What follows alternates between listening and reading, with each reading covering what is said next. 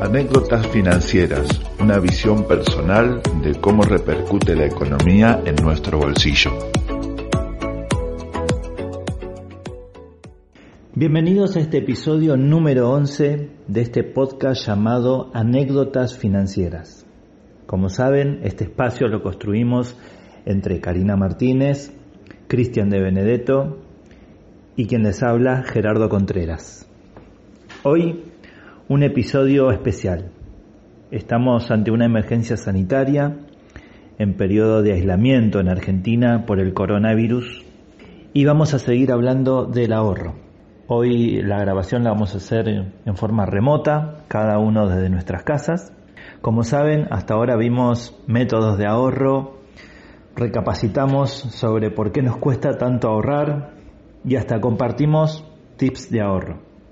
Pero como les dije, en este momento tan particular me gustaría hablar sobre uno de los objetivos de ahorro, el fondo de emergencia. ¿Qué es un fondo de emergencia, Karina? Un fondo de emergencia es una cantidad de dinero que se reserva, pero a la que solo se recurre en caso de emergencia o ante gastos inesperados, que no podemos abordar de otra manera.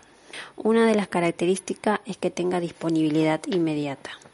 Sin lugar a dudas, es un objetivo común a todos. Así que me gustaría preguntarte, Cristian, ¿qué tan importante es tener un fondo de emergencia? Es una pregunta que muchos clientes nos vienen haciendo y sí, efectivamente es muy importante tener un fondo de emergencia. Pero no es importante tener un fondo de emergencia porque ahora surgió el coronavirus, sino hay que tener un fondo de emergencia porque siempre puede haber un imprevisto en mi vida constituir un fondo de emergencia para los asalariados, siempre hemos hablado en podcasts anteriores, que por lo menos tienen que tener un mínimo de seis meses de ingresos eh, en ese fondo. Y por otro lado, para personas independientes, tiene que constituir ese fondo de emergencia eh, con alrededor de un año, 12 meses de ingresos fijos. Y entonces, ¿cómo planificar un fondo de emergencia? Cuando una persona planifica, lo más importante es tener contempladas opciones que pueden surgir este, y que muchas veces no las tenemos en cuenta. Eh, me tengo que adelantar a los hechos. Es ahí donde el fondo de emergencia toma suma preponderancia. En la situación actual sucede con el coronavirus, pero en otros momentos puede surgir con el desempleo o con la imposibilidad de ir a trabajar porque mis ingresos se transformaron en cero, o este, puede ser porque necesito ayudar a alguien y no puedo ir a trabajar porque la tengo que asistir eh, y soy una persona independiente y percibo de el ingreso diario. Cuando hablamos de fondo de emergencia, tenemos que tener contemplado además otros escenarios. Nosotros que nos dedicamos a la asesoría financiera y a la planificación financiera integral, siempre lo que pregonamos es que una persona tiene que tener por lo menos una herramienta de inversión a corto plazo, una herramienta de inversión a mediano plazo, una herramienta eh, de prevención y previsión a largo plazo y un fondo de emergencia. Ok, comprendo este planteo general que propones y lo entiendo. Pero, ¿qué recomendas en situaciones como la que está viviendo Argentina hoy por hoy con una inflación tan alta? Necesitamos por lo menos que ese fondo de emergencia lo tengamos en una moneda dura, como puede ser dólares, o pueden ser euros, eh, o pueden ser libras esterlinas, tres monedas de las más fuertes a nivel mundial. Pero por otro lado, de ese mismo fondo de emergencia, podemos tener un 70% en moneda dura, por ejemplo el dólar, y un 30% en moneda blanda. Porque ¿qué pasa en estos eventos negativos como el del coronavirus?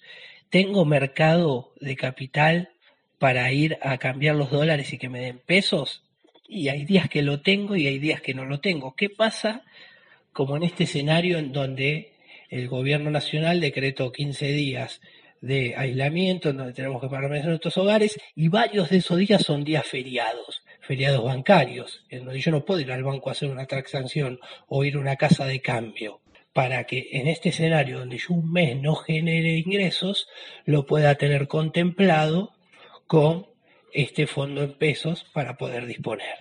¿Y qué recomendación darías entonces sobre ¿Dónde guardar este fondo de emergencia? ¿Qué te parece dejarlo en casa, este, en el banco, en una caja de seguridad?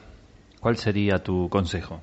Debería estar en líneas generales en una caja de seguridad, en el banco, o lo puedo tener en el famoso colchon bank, en mi casa. Pero también puedo tener una parte del fondo de emergencia trabajando en una herramienta de corto plazo. Para eso necesito una herramienta que sea money market, que sea con liquidez, o sea, donde yo puedo hacerme de ese dinero en el día.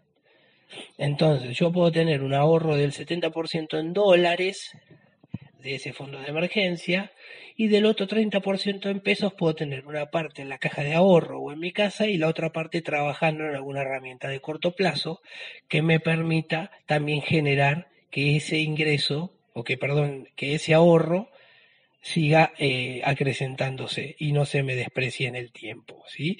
Ir manejando ese 30% en cómo lo trabajo en una herramienta de corto plazo para que siempre me esté generando capital, me esté generando interés. Hace unos días una clienta me comentó que no tenía un fondo de emergencia porque los ahorros de los últimos ocho meses los destinó a las vacaciones. Hablemos sobre cómo crear un fondo de emergencia. Como dijimos, es un objetivo de ahorro muy importante, pero existen otros objetivos más.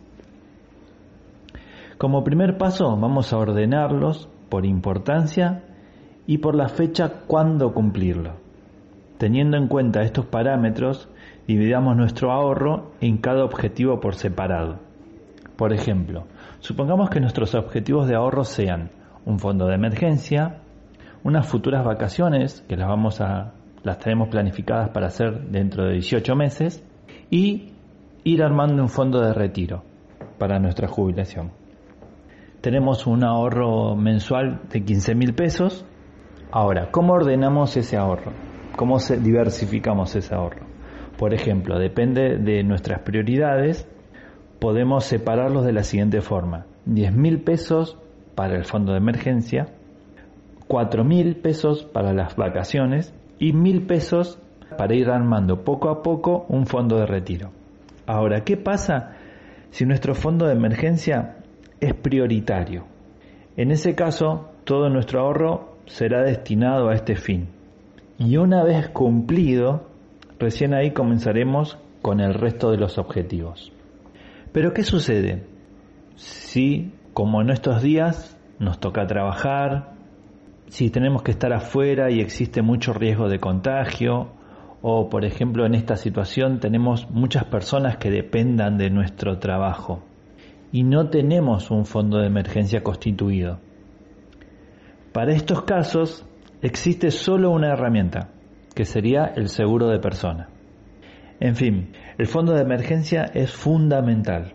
Los invito a reflexionar sobre este tema y darle la importancia y la prioridad que merece el fondo de emergencia en sus vidas. Gracias por habernos escuchado. Les recuerdo que pueden seguirnos en las redes sociales, nos buscan como arroba anécdotas financieras. También nos pueden escribir a nuestro email que es info arroba Un abrazo fuerte y será hasta la próxima.